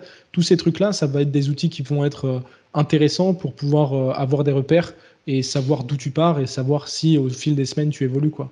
Il y en a plein, mais ça dépend, c'est vraiment très spécifique aux, exercices en question, donc je pourrais pas t'en donner 10 000 là de tête. ouais, ça dépend vraiment des exos. Quoi. Ouais, non, mais, et pour chaque exo, il y a des petits trucs, euh, il y a des petits trucs à mettre en place pour simplifier, se simplifier la vie. Utiliser des mètres aussi. Euh, par exemple, positionner un mètre au sol. Bah, si tu veux travailler sur ta flexibilité pour savoir à quel écartement précis est-ce que tu es. Ok, là j'étais à, euh, je dis n'importe quoi, à 2 mètres d'adduction de, hanche. la semaine prochaine, je vais essayer de grappiller 2 cm et je vais me rapprocher de mon grand écart facial. ou alors, bref, je vais pas tant. C'est pas forcément évident à expliquer comme ça. Il faudrait un support visuel, mais, euh, mais je pense que tu comprends l'idée. Mmh. Ouais, tu évoquais le, la, la, vidéo, mais c'est vrai que les feedbacks vidéo, c'est ça peut vraiment donner des repères. Euh, parce que as, comme, comme tu l'as mentionné tout à l'heure, euh, entre ce qu'on pense faire et, et, ce qu'on fait vraiment, des fois, il y a un décalage assez impressionnant. Donc, mmh en plus, bah, la première fois que. C'est pas compliqué à mettre en place, quoi. Ouais. Non, c'est pas compliqué à mettre en place. Et puis tout le monde a, tout le monde a un iPhone, un smartphone euh, pour, euh, pour se filmer. Donc euh, c'est le truc le plus simple à mettre en place et qui sera le plus rentable pour, pour votre pratique. Mais je voulais dire, quand, j'ai, quand je faisais mes handstands, pendant longtemps, j'ai entraîné mon, mon, mon, équilibre sur les mains. Et c'est seulement après, je sais pas moi, plusieurs mois que j'ai décidé de me filmer. Dans ma tête, tout était beau, tout était nickel, j'étais bien droit, j'avais la classe quoi, quand je faisais le, mouvement. Et puis je me suis filmé, j'ai regardé la vidéo, j'ai fait Wow. Ah, merde. Ok. C'est à ça que ça ressemble en fait. et du coup, bah, derrière, euh, j'aurais pu continuer comme ça pendant des mois et des mois et, et penser que tout allait bien si personne m'avait rien dit. Euh, mhm. Mais du coup, euh, voilà, c'est juste pour dire à quel point la, vidéo peut avoir des déclics, notamment pour des mouvements comme ça, qui sont très techniques, très spécifiques, euh, des mouvements où on a la tête à l'envers, on est encore plus déstabilisé, on ne sait pas où on est, on a de la mmh. difficulté à établir notre schéma proprioceptif et, et à, avoir des repères sur euh, le positionnement de notre corps dans l'atmosphère. Donc ouais, filmez-vous. Déjà, ça c'est vraiment bah, avoir un carnet d'entraînement et se filmer, c'est le truc obligatoire. Ouais, ouais, c'est la base en fait. Euh. Mmh en plus, c'est la base, mais c'est vachement efficace en fait. Pour voir l'évolution, c'est je pense qu'il n'y a, rien de mieux en fait. ouais, ouais, ouais. Nous aussi, ce qu'on a mis en place sur, euh, sur nos carnets d'entraînement pour nos membres sur euh, Stenios, c'est aussi des petits calculateurs, des trucs tout simples, hein, mais des trucs qui vont te calculer ton tonnage. Euh, tu as fait par exemple trois séries de traction avec, avec 10 kg de lest supplémentaire. ça va automatiquement te calculer la, somme, ton tonnage, donc le, la, la, somme totale de charge que tu as soulevée sur cette séance. Et puis au fur et à mesure que tu avances dans ton carnet, ben, tu as euh, semaine 2, semaine 3, semaine 4, semaine 5, semaine 6. Et puis après, tu compares semaine 1 et semaine 6. Tu te rends compte que, OK, là, tonnage, j'ai soulevé 1000 kilos sur ma semaine 1. Semaine 6, j'étais rendu à 2000 kilos, je dis n'importe quoi. Mais comme ça, ça te permet d'avoir un, truc tangible sur lequel te, reposer et savoir précisément si oui ou non tu as évolué. quoi. Euh, c'est des méthodes qui sont simplement utilisées dans les programmations de powerlifting, euh, de musculation même, euh, dans, les, dans les carnets d'entraînement, les programmes. Mais malheureusement, en calisthénie, c'est pas encore, c'est pas encore ancré dans, dans les habitudes des gens, quoi. Ouais, et bah, pour la surcharge progressive, c'est top. Et c'est des applis, tu as, une application qui calcule le tonnage? Non, on a fait, on a fait nos, nos carnets d'entraînement directement sur Google Sheet sur Google Sheet, pardon. Donc c'est des formules en fait qui sont rentrées automatiquement et qui vont calculer, euh, qui vont calculer tout de suite, euh, ben, qui vont faire euh, série fois charge égale ton tonnage. Mm. Et puis après, il y a pour le tonnage, mais il y a aussi pour la, moyenne des RPE, savoir à quelle intensité relative sur ta séance tu étais. Par exemple, série 1, je suis RPE 7, série 2, je suis RPE, je suis RPE 10 eh ben, ça va te calculer une moyenne sur euh, ces deux séries-là et tu vas voir que ton intensité moyenne sur l'ensemble de tes séries, elle va être de temps. Et du coup, encore une fois, semaine 1, semaine 2, semaine 3, tu vas voir le truc évoluer. Tu vas dire, OK, là, euh, j'ai commencé trop haut, j'ai commencé trop bas, là, j'étais euh, j'étais pas bien, il fallait que je rectifie ça. Bref, ça te donne des, ça te donne des, des datas, en fait. Et le plus tu as de data, bon, après, il faut peut-être pas trop complexifier et pas aller trop, trop loin. Mais le plus tu as de data, le plus tu peux observer, le plus tu peux adapter ta programmation et mmh. ta, ta ta planification? Toi, tu utilises ça en, coaching? Ouais, ouais, ouais. Dans les personnes que je suis individuellement et sur Stenios, ouais, c'est un truc que j'utilise, euh, que j'utilise beaucoup. Ouais. Ouais. Ou calculer ton nombre de séries totales par séance aussi, euh, voir, euh, voir un petit peu l'évolution. Bref, il y, a pas mal de, y a pas mal de trucs que tu peux traquer. après, il faut établir des priorités. Et puis, après, ça, c'est des trucs qui sont euh, bien à avoir, mais c'est pas essentiel. Euh, je pense notamment aux débutants, c'est plus des outils intéressants quand tu commences à être intermédiaire avancé euh, pour avoir plus de données. Mais de toute manière, un débutant, peu importe entre guillemets ce que tu vas lui mettre, dans une certaine mesure, il va, il va progresser assez facilement.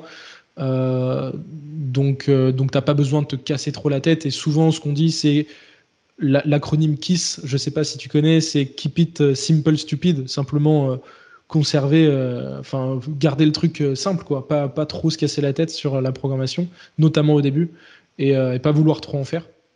Après, si tu es dans une recherche d'optimisation, de compétition, de voilà, devenir le meilleur ou, ou, ou vraiment que tu es à fond dans ta pratique, là, oui, les optimisations, elles peuvent être intéressantes. Mais au début, je pense pas que tu aies besoin d'aller chercher très très loin. Quoi. La base, ça mm. fonctionne très bien. Ouais, ouais. Et en, parlant de coaching, euh, ceux qui viennent te voir pour un coaching euh, individualisé, c'est toujours la même chose, c'est vraiment euh, je veux progresser en calisthénie ou alors tu en as d'autres qui vont venir, je dis une bêtise, mais par exemple utiliser la calisthénie en, préparation physique ou des trucs comme ça. Ils ont souvent les mêmes objectifs. C'est une bonne question, ouais. alors, il y a quelques temps, j'avais plus de personnes de profils un petit peu euh, divers et variés, on va dire. Euh, des gens même qui voulaient simplement se muscler, mais peut-être plus avec le poids de leur corps. Euh, ou alors des gens, comme tu as dit, qui voulaient faire de la préparation physique pour d'autres sports. J'ai eu notamment un, nageur, je me souviens avoir eu un, nageur qui voulait se servir de, des exercices au poids du corps pour compléter sa programmation de natation. Mmh. bref, j'ai quelques exemples comme ça, ça fait un petit moment, donc je les ai plus trop en tête. Mais euh, plus ça va maintenant et plus j'oriente mon contenu euh, bah, et streetlifting. Donc maintenant, les trois types de clients que j'ai, et aussi parce que je, je, préfère coacher ces gens-là, donc euh, maintenant, ça m'intéresse plus trop déjà de coacher des personnes dans, qui ont un objectif de préparation physique pour un autre sport, ou simplement pour de la perte de poids ou de la remise en forme ou, ou de la musculation classique, on va dire. C'est par choix personnel. Et aussi parce que j'ai la chance de pouvoir choisir mes clients. Euh, mais du coup, maintenant, les, trois types de clients que j'ai, c'est soit des personnes qui sont 100% dans la calisthénie, qui veulent apprendre des figures, soit des personnes qui sont 100% dans le streetlifting, euh, qui ont des objectifs de compétition et qui veulent, euh, qui veulent performer sur les quatre mouvements de compétition du streetlifting, soit des personnes qui veulent mixer les deux et qui veulent faire et calisthénie et streetlifting en même temps, en tout cas en sélectionnant certains mouvements, on se concentre rarement sur tout, mais voilà, c'est les trois types de profils que j'ai en coaching individuel. Ok, d'accord. Ouais, mais c'est vrai qu'après, c'est euh, chacun sa spécialité, quoi, parce que préparer quelqu'un pour un sport, ça nécessite aussi de connaître le sport, tout ça, donc euh, Exactement. c'est pas, euh, pas évident. C'est ultra faut... spécifique et je, je, Ouais. je prétends pas avoir les connaissances pour pouvoir encadrer euh, des coureurs, des, euh, nageurs, des euh, cyclistes, tout ça. J'ai aucune connaissance et j'ai jamais pratiqué. Donc, je pense que euh, une des grandes qualités d'un coach, c'est de, pratiquer ce qu'il enseigne. Et je me vois pas enseigner un truc que je pratique pas. Donc, Mhm. Et co- comment tu t'y prends, toi, dans les grandes lignes pour quand tu démarres un coaching avec un athlète, quels sont les, les paramètres que tu prends en compte pour en- ensuite pouvoir créer un programme d'entraînement? Est-ce que aussi tu as, par exemple, euh, est-ce que tu t'entretiens avec, euh, avec la personne? Comment tu t'y Mhm. prends, grosso modo? Eh ben, la personne, quand elle est intéressée, elle m'envoie, elle m'envoie un message. Euh, ensuite, euh, assez rapidement, on se programme un appel pour effectivement que je lui explique un petit peu la manière dont je fonctionne moi personnellement. Et puis elle, qu'elle m'explique un petit peu ce qu'elle recherche, euh, ses objectifs, là où elle veut aller, son parcours sportif, ses antécédents médicaux aussi, si elle a des trucs qu'elle peut pas faire, qu'elle euh, des douleurs actuelles ou euh, dans le passé, tu vois, si quelqu'un s'est cassé une jambe ou a eu une luxation de l'épaule, bah, c'est toujours intéressant pour moi de le savoir pour pouvoir individualiser le plus tôt possible la programmation. Euh, et puis après, on va partir sur quelque chose d'individualisé, mais de relativement générique, donc d'individualiser d'un point de vue de la fréquence d'entraînement, des objectifs, de l'expérience, etc., donc en termes de volume. Mais, euh, mais l'individualisation, elle se fait au fur et à mesure de la collaboration, si tu veux, en fonction des retours que la personne me fait sur les coachings. Donc euh, moi, je procède principalement par WhatsApp et avec les, formats Google Sheet. Donc j'envoie la programmation toutes les semaines sur Google Sheet et euh, je l'actualise. Je lui dis, OK, ben, cette semaine, tu mets telle charge sur tel exercice, tu fais tant de reps, etc.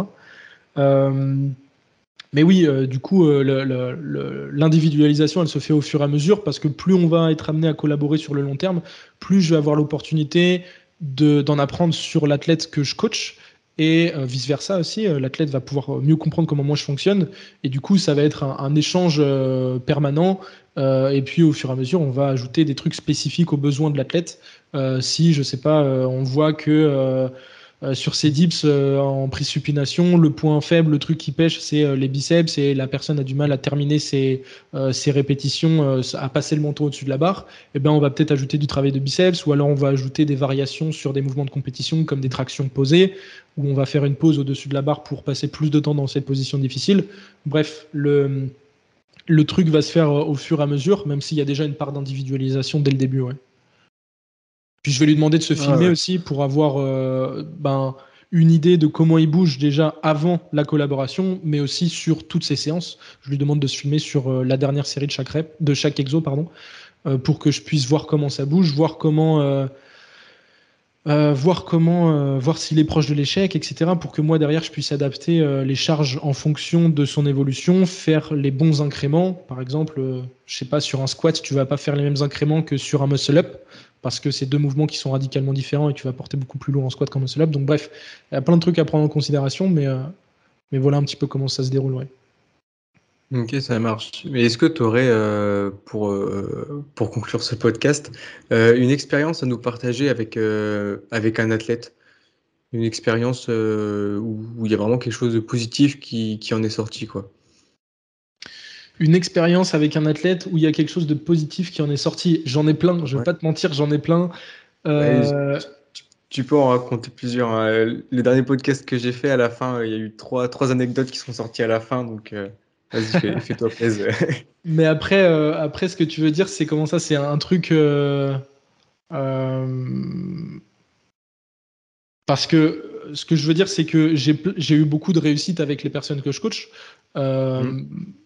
Mais, euh, mais de là à ce que ce soit vraiment pertinent pour le raconter, tu vois, je ne sais pas si vraiment ça va avoir un intérêt. Mais oui, derrière, j'ai eu beaucoup de personnes, euh, je sais pas moi, euh, des personnes qui voulaient réussir euh, des mouvements et qui les ont atteints et qui sont rendus maintenant à des niveaux vraiment avancés et avec qui on a super bien, on a super bien progressé, que ce soit en termes de charge, que ce soit en termes d'acquisition de mouvements, euh, avancée de calisthénie, que ce soit en termes d'augmentation de la souplesse, euh, même en termes d'état d'esprit aussi, de changement.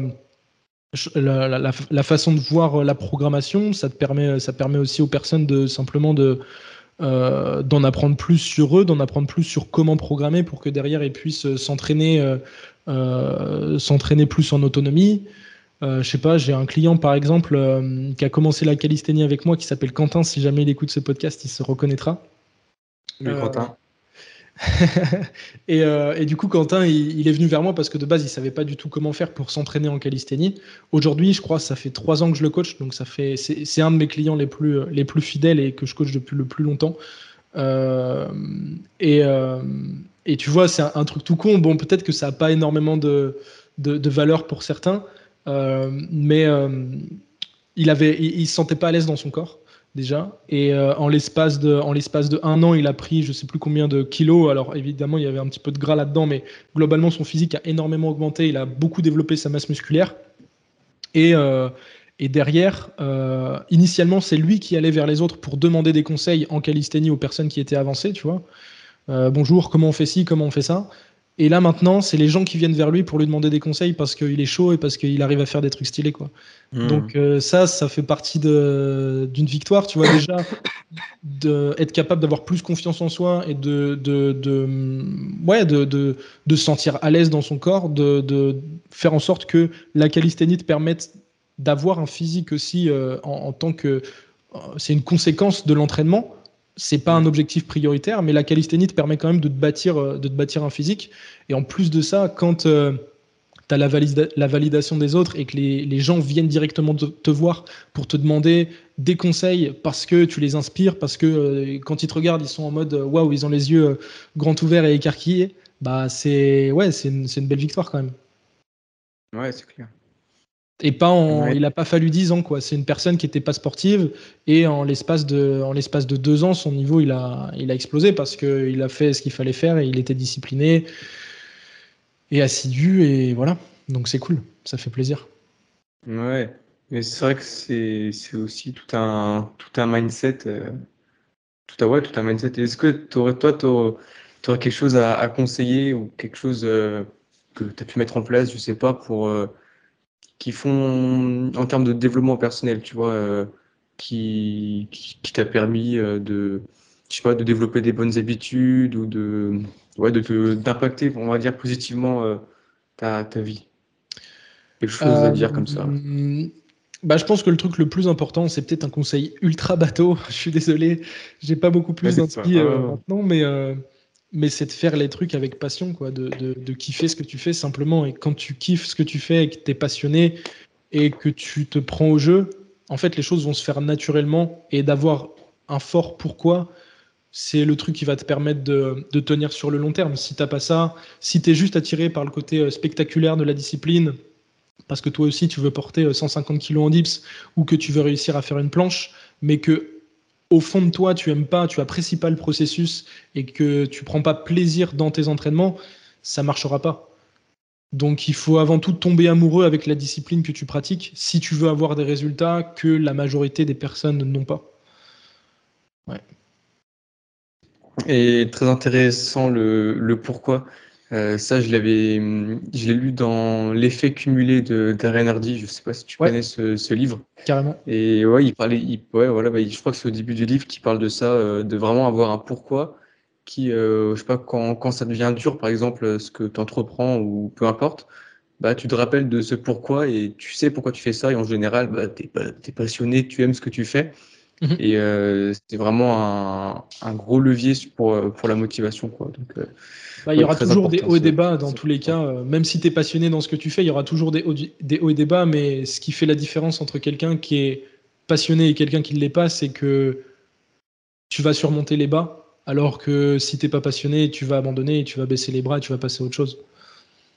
Et au final, euh, les personnes qui sont les plus les plus douées, les plus inspirantes, euh, les plus les plus performantes, c'est celles qui ont fait ce qui devait être fait pendant le plus longtemps. Donc euh, c'est un, un, truc à voir sur le long terme et pas simplement euh, sur, euh, sur, sur quelques mois ou quelques années même. En fait, c'est un mode de vie, quoi. C'est pas un truc, tu te dis, je vais faire ça pendant 5 ans. Enfin, tu peux après, hein, pourquoi pas, mais moi, je le vois plus comme un mode de vie, tu vois, un truc qui fait partie intégrante de qui je suis, de mon identité. Et, et pour rien au monde, je m'arrêterai parce que ça, c'est ancré en moi, en fait.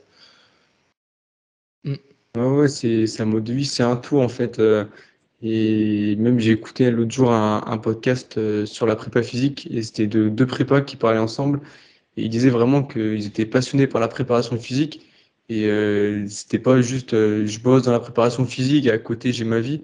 C'est vraiment un peu tout un tout et tout est optimisé autour de ça. Bon, forcément, il y a des breaks ou des trucs comme ça, mais ils disaient même que quand il va au travail, il se dit pas ouais je, travaille quoi tellement que ils aiment ce qu'ils font quoi. Et moi j'aime bien cette mentalité. Je trouve c'est vachement euh, motivant et on a un mode de vie après qui nous plaît et, c'est kiffant quoi. Bah ouais ouais c'est clair. Hein. Notre vie est courte donc euh, faut faire un truc qui nous plaît parce que si euh, moi, je comprends pas comment c'est possible quand je regarde un petit peu les, les carrières de nos parents, de nos arrière-grands-parents ou de nos grands-parents, tout simplement, euh, qui ont fait, qui ont été 40, 50, 60 ans dans une entreprise euh, et dans un boulot qu'ils aimaient pas. Euh, ils ont bossé 70, mm. 80 heures par semaine. Moi, c'est pas ma vision de la vie. Mais, euh, mais ouais, donc d'où l'intérêt de faire les choses avec passion et de, de, prendre plaisir lors du processus. quoi. Mais bon, ça, encore une fois, c'est des trucs assez, assez, assez bateau, assez axé développement personnel, mais c'est la vérité en fait. Hein, de toute façon. oui, oui, oui faut pas chercher loin. Euh, c'est comme, euh, comme tout à l'heure, tu me demandais si j'avais des trucs euh, spécifiques pour la récupération. Il n'y a pas de recette magique, quoi. C'est les trucs les plus, les plus bateaux, les plus banals qui ont du sens et qui fonctionnent réellement. Ouais, et même banal, ça fait un peu péjoratif. C'est plus les, les bases, en fait. Et comme tu n'es pas le seul qui dit ça, hein, c'est des bases qui font qu'ensuite, bah, tu, tu, tu réussis et, et voilà, quoi. Mhm. Ouais. Bah, écoute, euh, on, a fini le podcast sur une touche de développement personnel. C'est, ça fait toujours plaisir. Ça fait une petite touche de, de motivation. Ouais. Bah, écoute, je te, je te, remercie beaucoup pour, euh, pour ton temps et tout ce que tu as pu nous, nous, nous, partager là sur, euh, sur ta spécialité. C'était vraiment cool. Bah écoute, merci beaucoup à toi pour l'invitation, Johan. C'était avec plaisir.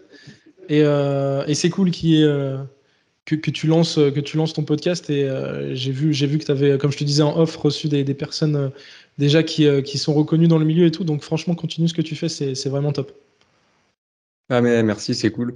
Puis ouais, bah, même les personnes qui sont peut-être un peu moins reconnues, tout ça, franchement, Bien sûr. finalement, dans, dans, dans l'échange, ça change pas grand-chose et je trouve c'est vachement enrichissant de voir des approches différentes et des états d'esprit pas pas vraiment différent, mais qui se rapprochent, quoi, un bon état d'esprit. Donc, euh, non, mhm. franchement, c'est cool et c'est motivant. Donc, euh, bah, merci à toi, en tout cas, d'être euh, d'être intervenu sur le podcast.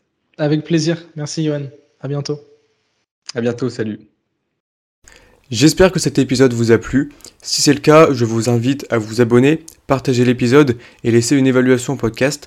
N'hésitez pas à me faire des retours en commentaire pour faire évoluer le podcast. Vous pouvez retrouver le podcast ainsi que l'invité euh, sur les réseaux avec les informations en description. Merci pour votre écoute et je vous dis à bientôt pour un nouvel épisode.